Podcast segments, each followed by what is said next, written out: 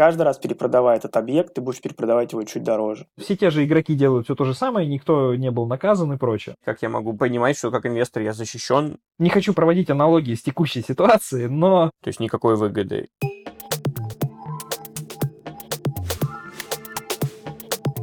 Всем привет, дорогие друзья! Это второй выпуск подкаста «Как заработать и не попасть в суп». И с вами его команда в лице Кукспука, Крипторустера и Воля. Тема этого выпуска – токенизация недвижимости. В чем отличие REIT от токенов на недвижимость. Сейчас мы дадим слово Волю, как самому продвинутому, самому большому эксперту среди нас в данной теме. Поехали обсудим. Да, привет, ребят. Исторически недвижимость является одним из классических активов для инвестиций, во многом благодаря своей осязаемости и некой полезности, которую она в себе несет. Опять же, первостепенные инвестиции, которые люди осуществляли, это покупка какого-либо объекта. Например, жилая недвижимость, покупка квартиры, далее через какое-то время, возможно, доходная недвижимость, которая уже генерирует арендный доход. И за счет того, что этот актив можно так или иначе использовать, использовать, у него достаточно длительный цикл а, жизни, он продолжает играть очень важную роль на рынках капитала. Более того, поправь меня, если я не прав, недвижимость это самый большой класс активов вообще в мире. Да, то есть если говорить про объем рынка и взять исключительно инвестиционные транзакции, осуществляемые глобально ежегодно, то рынок будет исчисляться триллионами долларов, то есть, соответственно, он достаточно удобен для крупных игроков в этом плане. Альтернативно можно это рассмотреть также с точки зрения объемов, которые находятся под управлением. В данном случае мы говорим про десятки триллионов долларов. Соответственно, если рассматривать э, все типы недвижимости, которые не обязательно находятся под профессиональным управлением инвестиционных менеджеров, то цифра будет еще более значительной. Ну а какая доходность на рынке недвижимости? Мы слышим разные истории тому, как недвижимость может быть очень привлекательным активом, но и есть истории того, как недвижимость была убыточным активом. Наверное, очень много есть факторов, которые на это влияют. Можешь рассказать поподробнее? На этот вопрос нет э, единого верного ответа, потому что у тебя огромное количество факторов, которые будут влиять на получаемую доходность. Здесь важно учитывать в первую очередь локацию, про которую которую мы говорим. Далее это, безусловно, тип недвижимости, то есть это, опять же, там, жилая, коммерческая недвижимость. Ну и, соответственно, цикл рынка так или иначе будет иметь значение. Далее следующий фактор э, в рамках рынка недвижимости – это стиль инвестиций или подход к инвестированию. То есть это девелоперские проекты, которые, опять же, могут быть совершенно разные на разных этапах. Либо же это покупка, так называемый hold to rent, когда мы покупаем объект и просто начинаем сдавать его в аренду. Соответственно, во всех этих ситуациях у нас будет разный порядок доходности. По порядку цифр, если мы будем рассматривать обычные арендные квартиры в хороших локациях типа Западной Европы, крупный мегаполис Берлин, Париж, в среднем это что-либо от 3 до 5% годовых. Если мы говорим про девелоперские проекты, здесь у нас появляется дополнительный фактор – это финансирование и использование кредитного рычага но в среднем это что-то порядка 15%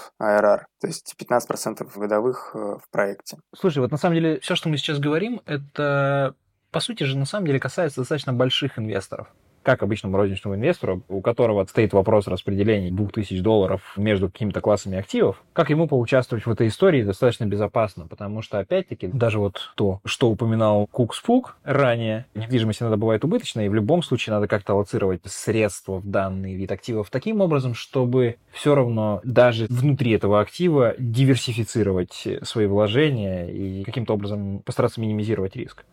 Ну, я понял, о чем ты говоришь, да. Но есть различные инструменты, где вход может начинаться от э, менее чем 100 долларов, несколько тысяч долларов. В данном случае нам на помощь приходит секьюритизация, которая себя представляет выпуск тех или иных ценных бумаг или же финансовых инструментов, в обеспечении которых у нас будет лежать, соответственно, актив, который генерирует денежный поток и таким образом создает ценность для этого инструмента. Один из этих инструментов, он самый распространенный на рынке, это то, что называется называется REIT, это Real Estate Investment Trust, специализированные трасты э, недвижимости, которые пулят деньги и далее их в рамках инвестиционного меморандума распределяют в различные объекты. Тут ситуация примерно такая же, как я рассказывал в целом про рынок недвижимости. То есть это могут быть риты, которые занимаются жилой недвижимостью в определенном регионе. Это могут быть риты, которые инвестируют целенаправленно в супермаркеты. Это могут быть риты, которые занимаются land development. Они ищут и покупают земельные участки, далее получают разрешение на строительство и, как правило, их перепродают и получают некий гейн. То есть рынок на самом деле широк, и в данном случае у любого инвестора есть возможность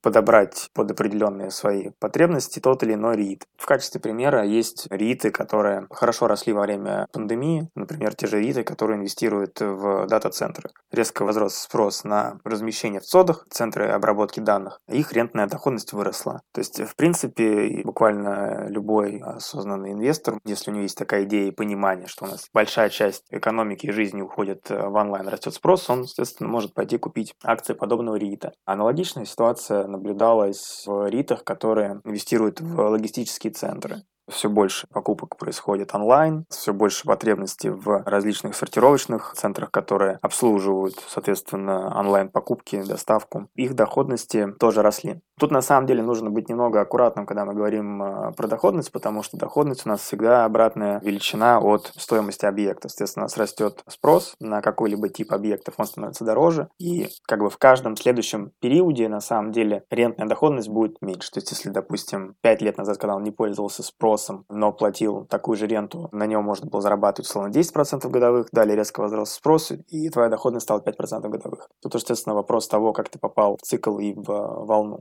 Но если ты, соответственно, зашел заранее, то помимо тех регулярных рентных выплат, которые ты получаешь, ты также получаешь capital gain за счет того, что у тебя стоимость объекта возросла или стоимость твоего портфолио возросла. Аналогичное отражение у тебя будет происходить и в самой цене того же рита, который будет дорожать. Ты его поддержишь какой-то период и дальше реализуешь прибыль.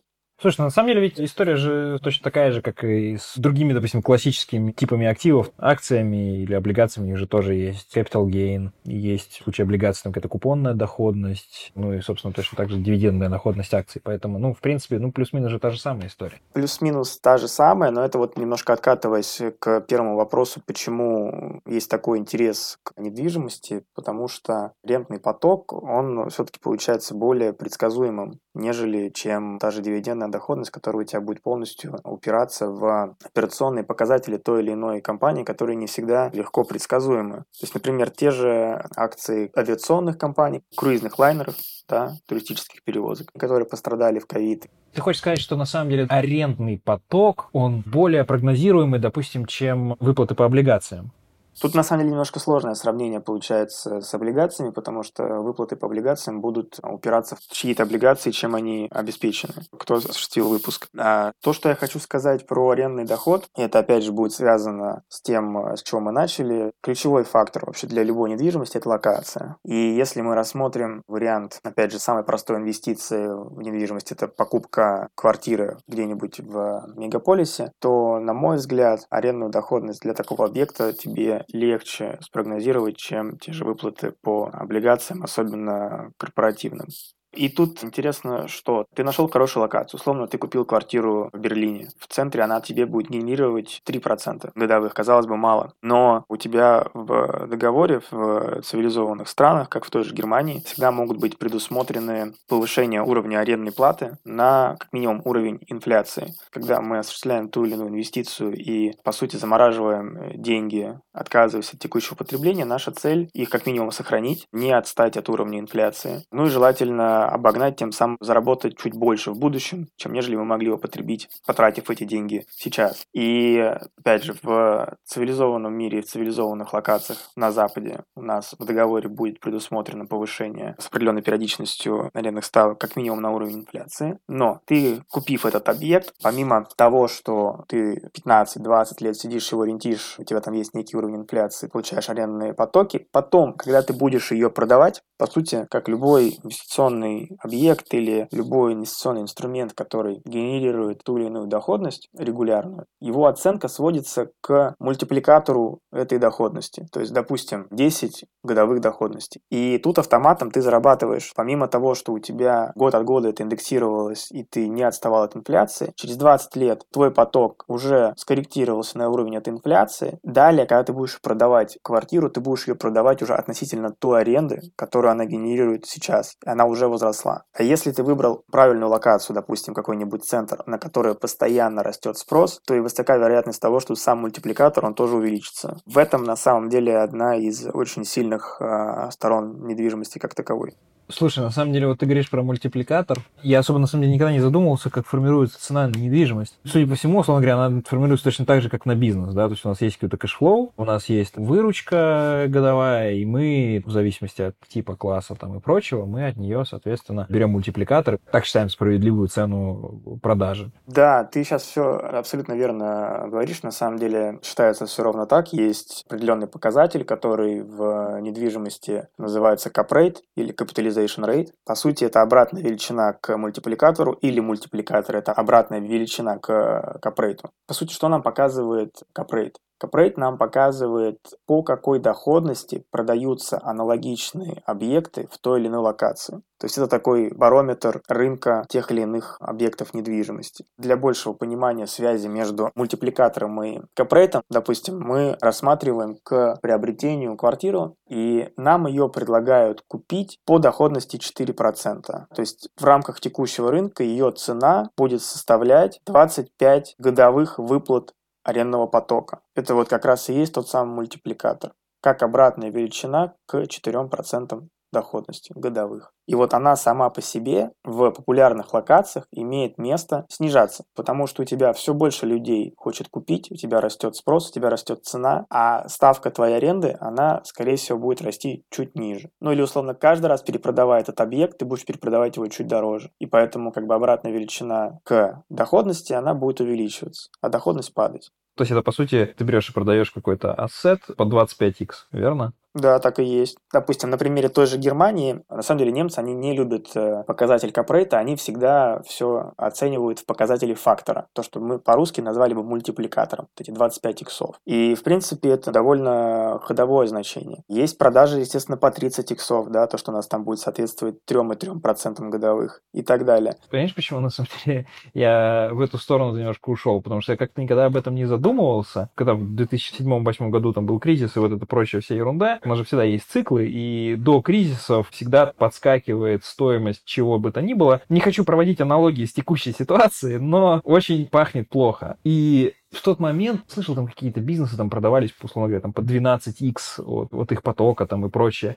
От и беды. Это, кстати, нормальный показатель. Ну да, короче, смысл в том, что был достаточно высокий показатель, который потом, после кризиса, ну там, условно говоря, в течение там полугода, упал раз в 6, там, наверное. А тут мы сейчас говорим о том, что недвижимость продается по 25-30 иксов. Это самый большой класс. Мне регулярно попадаются отчеты на глаза о том, что новый город со своим рынком недвижимости перешел в рейтинг спекулятивных и у которого бабл риск там уже заскакивает за какой-то там очередной показатель и так далее, и так далее. Не выглядит ли это все не очень хорошо? Во-первых, я хочу немножко сказать про вот эти вот оценки бизнесов. У меня есть пример, с которым я знаком лично. Это оценки отельных операторов недвижимости. Оценивается это как раз EBITDA multiple, то есть это количество годовых потоков, за которые продается компания. И до кризисного, соответственно, 2020 года по среднего уровням операторам в Германии multiple был как раз в среднем порядка 10-12.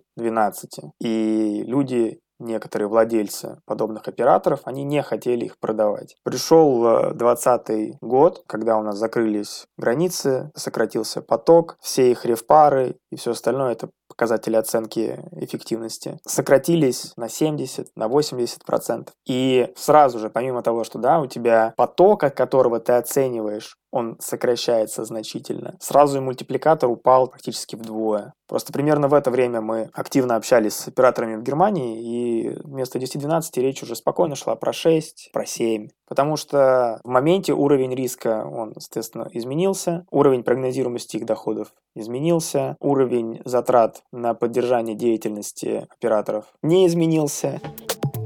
Возвращаясь к твоему второму вопросу, который был касательно некого bubble, да, который, нам кажется, снова к нам приходит. Такое ощущение, оно есть. Я не думаю, что это будет тот же bubble, который был ранее в восьмом году, потому что там все-таки, да, недвижимость, она была как бы в основе, но по-хорошему косяк был не в самой недвижимости, косяк был в производных инструментах и вообще, в принципе, в риск-менеджменте глобально в банковской системе. В подходе к тому, как эти риски оценивать и что считать достаточным залоговым активом. Так вот, почему так происходит? Базово, опять же, то, что мы уже здесь проговорили, у нас в основе всего лежит хорошо известная нам модель спроса и предложения. Людей на Земле не становится меньше. Как правило, локаций желанных больше тоже не становится. Все все так же хотят ехать в условный Сан-Франциско, в условный Лондон, Франкфурт, Париж и так далее. Земли там больше тоже не становится, как и центральных локаций. Поэтому в целом, купив опять же объект в правильной локации, ты скорее всего будешь играть в долгую, получать, как тебе будет казаться в моменте, низкую рентную доходность, но по итогу это будет стабильно и, скорее всего, если тебе не очень не повезет с циклом на рынке недвижимости, у тебя все будет нормально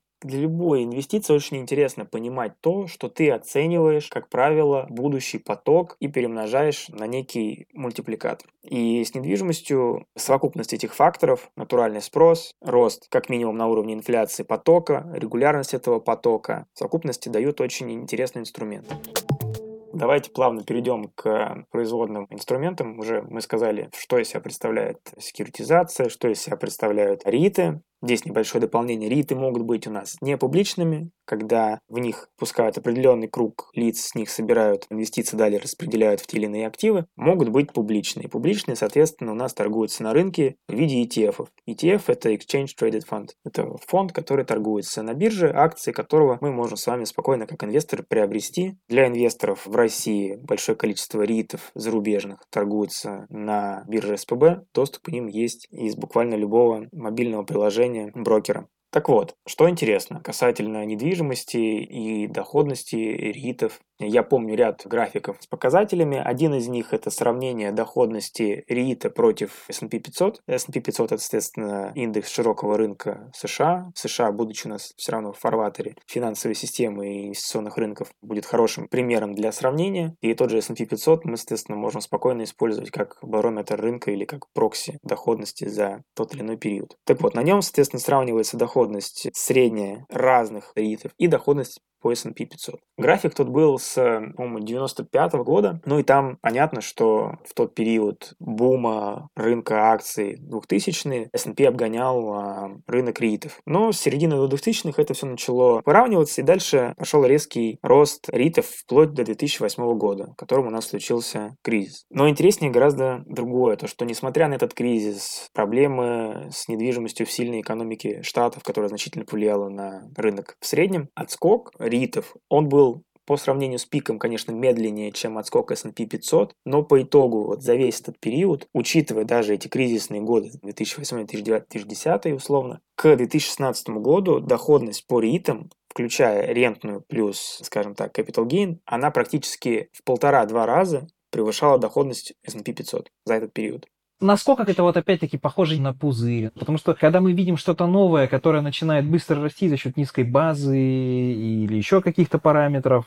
ну, мы понимаем, что где-то мы можем вырасти на тысячу процентов за три месяца только потому, что у нас база низкая, приложение новое, пользователи там пока только-только начали это есть. А тут недвижимость одно из самых общих старых инвестиционных направлений, и тут оно, блин, обгоняет S&P 500 два раза. Это ок? Хорошо, оно, оно обгоняет не совсем э, в два раза, там порядка в полтора раза она обгоняет широкий рынок. Тут еще дополнение, что интересно на самом деле, что S&P 500, он уже у нас постоянно динамичный, он постоянно ребалансируется, и он постоянно учитывает те акции, которые перформят лучше. И при этом недвига все равно обгоняет рынок акций. На мой взгляд, мы опять же возвращаемся к тому, что в своей сущности недвижимость имеет реальную полезность и реальный спрос. Что в совокупности ей дает возможность быть вот таким действительно интересным активом. Звучит очень интересно. Соответственно, мне с точки зрения инвестора хочется понимать, вот у меня есть несколько альтернативных возможностей. Есть прямое владение объектом недвижимости. Мы уже сначала обсудили, что есть трудности с управлением, тебе нужно там следить за объектом, более вовлеченно принимать участие в управлении. Но есть альтернативный вариант, там использовать рейты и там другие бумаги, через которые я могу получать доступ к рынку недвижимости с низким чеком, более удобно и просто.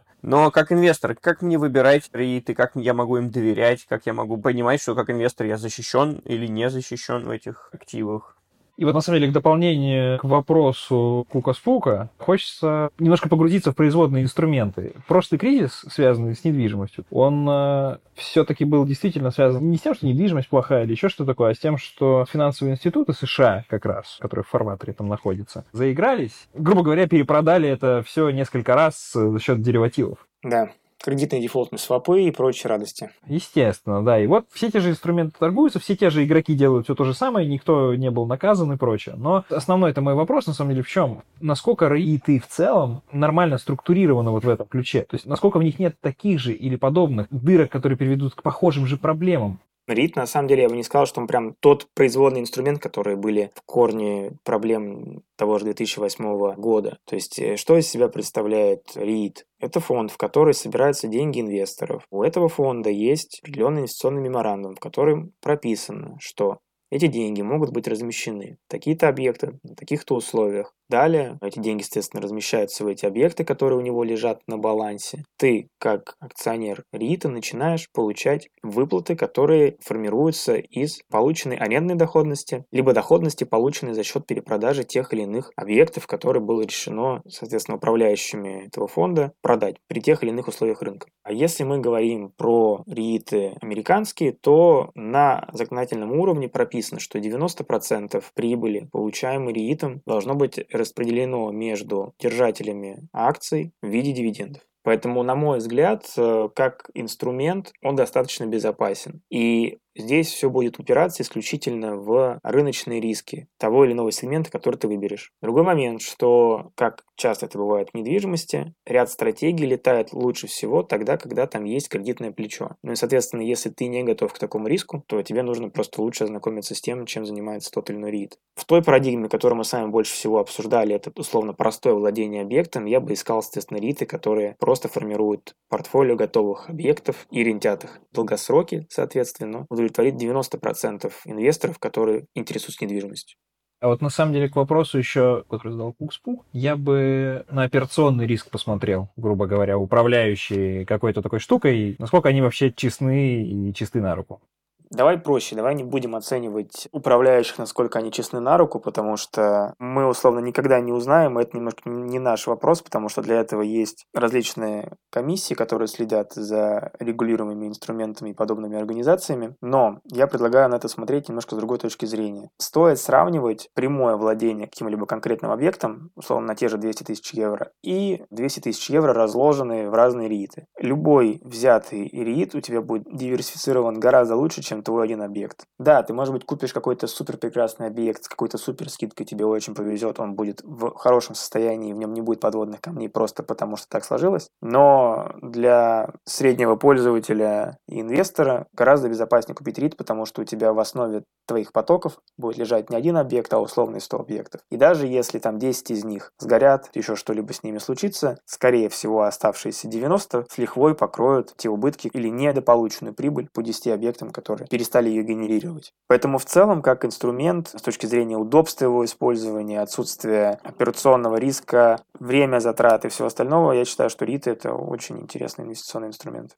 Я просто на самом деле не просто так задал вопрос по поводу управляющих, потому что здесь бы я немножечко перешел к нашей любимой теме скриптой. Ведь именно этот вопрос, вот этот вот кусочек, который мы никак не можем посмотреть, никак не можем узнать, надеемся лишь на волю всяких разных структур, мы можем увидеть, если все это положено грамотно на блокчейн. Тут у меня будут встречные вопросы. Что ты считаешь, мы можем увидеть в структуре, положенной на блокчейн? Ну, мы можем увидеть как раз там все структуры комиссий, прочих радостей, всех переводов. Все же прозрачно. Должно быть в идеальном мире. Должно быть, да, как обычно. На самом деле, мое мнение следующее. Ты можешь все то же самое увидеть в обычной отчетности, а уж чем манипулировать, условно, листком бумаги или записями в блокчейне, особой разницы не будет. Ты просто как туда аккуратно запишешь то, что тебе будет нужно, так и в распределенный реестр ты с таким же успехом можешь записать то, что тебе будет нужно. Потому что корень манипуляции он лежит не в бумаге и не в записи, опять же, в реестре. У тебя корень манипуляции будет лежать в объекте или в объектах там условно, ты собрал эти вот деньги. Ты наверняка в этой индустрии работаешь очень давно. Ты также можешь распределить определенные работы по определенным компаниям. Скорее всего, у тебя есть, в принципе, отдельно своя компания, которая профессионально этим занимается, и ты будешь ей платить. И на самом деле здесь, вот в таком ключе, в котором я писал, я здесь не вижу какой-то большой проблемы. Ты игрок, который давно на рынке и который оказывает те или иные услуги. Какой-то нерыночный чек ты туда поставить не можешь. Даже если ты его туда поставишь, это рано или поздно закончится, потому что всю эту отчетность ты будешь подавать там условно в налоговую, год у тебя может быть что-то прокатит, два года, но рано или поздно тебя спросят, почему здесь такая нерыночная цифра. Люди, которые занимаются там таким порядком цифр, про которые мы говорим э, в РИИТах, этим заниматься не будут. Как ты вообще сравниваешь, например, реиты и секьюритизацию более классическую и токенизацию? То есть ты не видишь большой технической разницы никакой между ними, то есть никакой выгоды? Между ними разница получается не в сущности, а именно в методе. Плюсы от токенизации в самой технологии и, наверное, даже в том, как этой технологией мы с вами пользуемся сейчас, или в том, какой клиентский опыт мы имеем сейчас, используя какие-либо токены. То есть я это сравниваю на собственном опыте, говоря про какие-либо трансграничные переводы, про скорость переводов и вообще про количество проблем, которые у меня возникают для осуществления перевода в условной крипте или осуществления перевода каким-либо традиционным банковским способом. Продолжая эту же мысль, есть подозрение, что технически отслеживать транзакции на блокчейне будет быстрее и удобнее, чем в классическом виде это происходит на рынках акций и облигаций сейчас. Но не стоит забывать то, что в банковской системе, да и в целом в различных крупных э, корпорациях применение именно самой технологии блокчейна для целей записи, там, распределенный реестр или в целом для записи тех или иных транзакций, это уже и так происходит. На мой взгляд, это просто придет к тому, что это будет базироваться на блокчейне, улучшится наш клиентский опыт в плане скорости, но нам не обязательно будет знать то, что это именно токен, и мы владели этим токеном как-то. То есть э, инфраструктура, которую мы не видим как пользователи, позволит нам быстрее, лучше, прозрачнее, возможно, заключать транзакции, особенно трансграничные. Но как пользователь, в принципе, разницу рейта и токенизированного рейта я, скорее всего, не увижу. На мой взгляд, нет. Ну, у тебя просто, скорее всего, в какой-то момент времени транзакции этого рынка будут обрабатываться на базе блокчейна. Вот и все. Все равно будет тот или иной регулятор, который будет следить за рынком. На мой взгляд, в этом нет ничего плохого. Я видел проекты токенизированной недвижимости, но, опять же, насколько я знаю, практически никто из них не является до сих пор жизнеспособным. Хотя в свое время было очень много слов и думали, что недвижимость станет очень быстро токенизированным активом и то, что можно будет там по 10 долларов продавать кусочки зданий. Но, как показывает практика, почему-то нет такого спроса на подобные проекты. Мое мнение, что спроса нет, потому что это не та потенциальная аудитория, которую исторически привлекает рынок крипты. Потому что вот мы начали с доходностей. Ну вот если ты пришел на рынок крипты, тебя там 3, 5, даже 10 годовых вряд ли удовлетворит. Ты все-таки рассчитываешь немножко на другое. Ты пришел за другими движениями рынка, ты, наверное, даже пришел за другими эмоциями. А если ты пришел на рынок недвижимости, ты пришел туда осознанно, ты пришел туда, как это говорится, запарковать деньги на длительный период, и ты хочешь их сохранить в первую очередь. И люди почему-то решили то, что это можно объединить, это будет здорово. Один из таких громких проектов это был а, проект э, в Аспене, это горнолыжный курорт в Штатах, который токенизировал а, отель Насколько я знаю, он был в какой-то степени распродан именно с точки зрения токенов, но как бы дальнейшей жизни и спроса он не получил. То есть для того, чтобы идея токенизации вообще была живой, помимо того, что ты распродал эти токены первично, тебе очень важен вторичный рынок, ликвидность на нем. Здесь возникают сразу проблемы регуляционного характера. На сцену выходит Security Exchange Commission со своими регулированиями. И получается, что подобные инвестиции, они становятся доступны для достаточно узкого круга инвесторов. Соответственно, как бы в совокупности низкого интереса со стороны тех, кто изначально был в крипте, спроса тех, кто может быть тем инвестором, которому доступно приобретение такие токены, мы получаем то, что рынок до сих пор мертвый. Именно токенизированная недвижимость. Да, проектов э, очень мало. Проекты это все те же проекты, которые запускались в 17-18 годах, и никакого развития практически не произошло. Был также проект с э, токенизированным девелопментом кондоминиума. Он, по-моему, даже не смог полностью зарейзить всю сумму, на которую он рассчитывал. Другой проект, который э, сейчас живет, и мне кажется, он является более перспективный, это платформа Realty, где отдельный объект недвижимости, буквально квартира, токенизируется, и ты можешь приобрести токены на эту квартиру. В данном случае у нас будет речь идти про заемные отношения, когда ты, по сути, деньги даешь в долг для приобретения этой квартиры, там, какого-то ремонта ее сдачи, потом ее определенное время сдают в аренду, получают доход и перепродают дороже. И по этим токенам распределяют тебе доходность. Таких проектов на самом деле довольно много без токенов, которые сделаны на базе краудфандингового или краудлендингового регулирования. Мы в основном сейчас обсуждали этот рынок в первую очередь с точки зрения ритейл-инвестора. А насколько и как этот рынок выглядит с точки зрения там, владельца недвижимости сейчас? Делает ли токенизация проще вывод этой ценной бумаги на рынок? Может быть, какие-то инструменты там упрощаются или нет? Регулирование такое же и с точки зрения владельца недвижимости. Секьюритизация и токенизация представляют одинаковые юридические сложности частично продолжая историю там, с тем же Аспином или аналогичными токенизированными проектами, поначалу все думали, что это все будет просто, но очень быстро столкнулись с требованиями, которые не очень сильно отличаются от стандартного какого-то процесса выпуска ценных бумаг. Здесь также на арене сразу появляются провайдеры KYC, IML, возникает огромное количество требований к лицензиям, как тот же там broker-dealer. По большому счету получается классический рынок с регулированием, к которому прикручен токен, что за собой также ведет и ну, денежные затраты для выпуска этого токена. Не как раньше ты захотел запустить какой-то проект в крипте, пошел выпустил токен, потратил на это не очень значительную сумму, и у тебя есть некий готовый инструмент, который ты можешь маркетировать. В случае с токенизацией активов ты максимально приближен к классическому рынку. Я понял, рынок очень большой, если мы говорим про недвигу в целом. И крипта которая там занимает какую-то долю вообще процента. Банально, просто вот этот кусочек, он настолько мелкий и настолько неликвидный в итоге получился, что, может быть, оно все неинтересно-то не потому, что там технология не очень или еще что-то такое, просто потому, что там денег нет. Для инвесторов намного более ликвидный вариант, когда ты пошел и купил тот же самый REIT через приложение. Просто банально тут вопрос там в некой ликвидности. Конкретно вот если мы говорим про разницу изначально проблема в мотивации, разные мотивации. То есть как раз-таки там та же токенизация, она может дать ликвидность, или те же рииты дают ликвидность уже. Просто ты начал ликвидность связывать с крупными игроками. Крупные игроки, реально большие, как правило, покупают очень большие объекты, которые сами по себе не являются ликвидными. Просто совокупность, опять же, людей с деньгами, людей с интересом к технологии блокчейн и людей с интересом к смешиванию технологий блокчейн с какими-то объектами, это как три разных круга, у которых практически нет пересечений. Просто интересы не совпадают, на мой взгляд.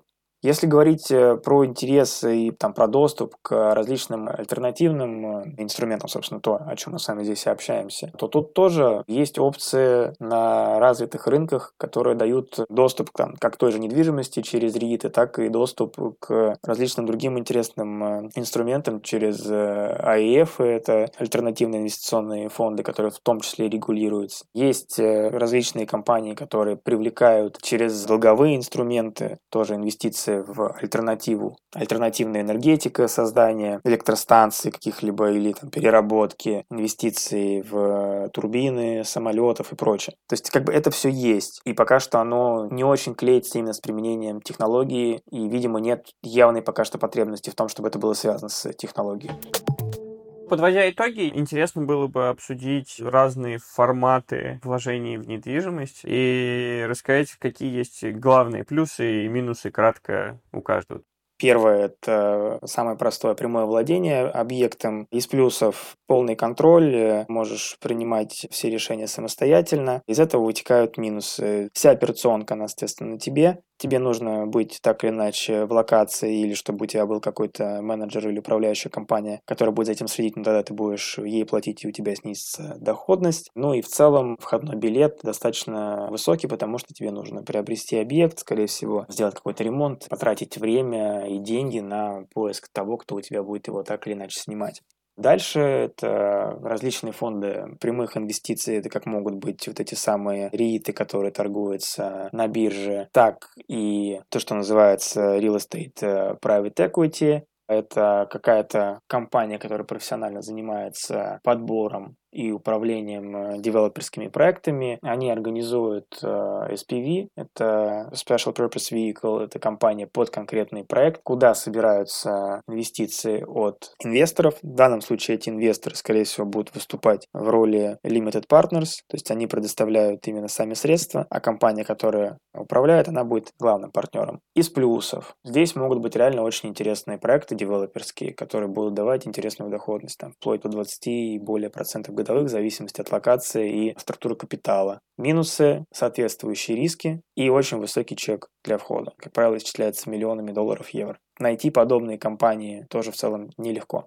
Дальше. рииты, которые тоже занимаются прямыми инвестициями. Тут огромное количество плюсов с точки зрения того, что профессиональный игрок на рынке, полностью регулируемый, достаточно прозрачный, низкий чек входа. Но при этом у тебя минимум э, управления с твоей стороны. Ты просто вкладываешь деньги, покупаешь акции и дальше наблюдаешь. Противопоставляя это тому, что мы вот рассказали про э, real estate private equity в виде специальных проектных компаний, там, соответственно, ты так или иначе можешь влиять и можешь выбирать конкретные проекты. Дальше примеры альтернативных инвестиционных фондов. Здесь у тебя из плюсов получается относительно невысокие чеки, которые исчисляются тысячами долларов или евро. Есть возможность, соответственно, выбирать э, проекты, выбирать э, портфолио, выбирать управляющих, но риск твой будет выше, и, как правило, он будет зависеть от структуры и меньше диверсификации, если мы это противопоставляем тому же РИИТу.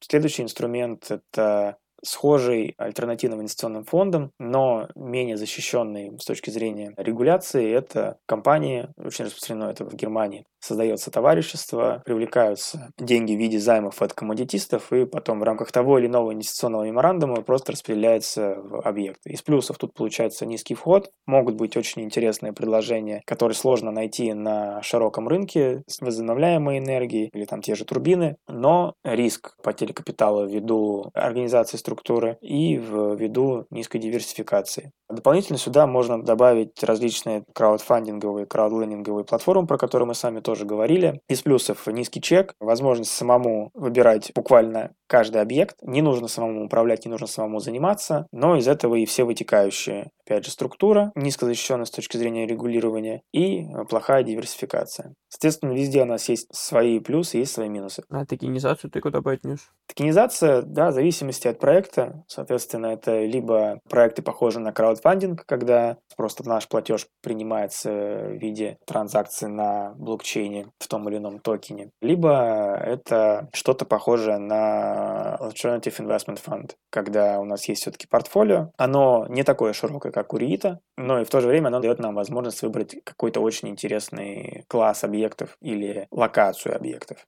Спасибо большое за то, что подытожил инструменты, которые мы сегодня обсуждали. Я думаю, что было очень интересно рассмотреть рынок недвижимости более структурированно. Надеюсь, что было интересно и нашим слушателям. Мы очень рады будем вас видеть в нашем телеграм-канале и продолжить обсуждение совместно рынка недвижимости, возможности инвестиций через инструменты, которые мы обсуждали, и в целом альтернативные инвестиции. Самое главное, что всегда есть опции, есть из чего выбрать. Так что выбирайте и инвестируйте. Да, это верно. Спасибо вам большое за внимание и до встречи. Спасибо. Да, всем спасибо и присоединяйтесь к нам в новых выпусках.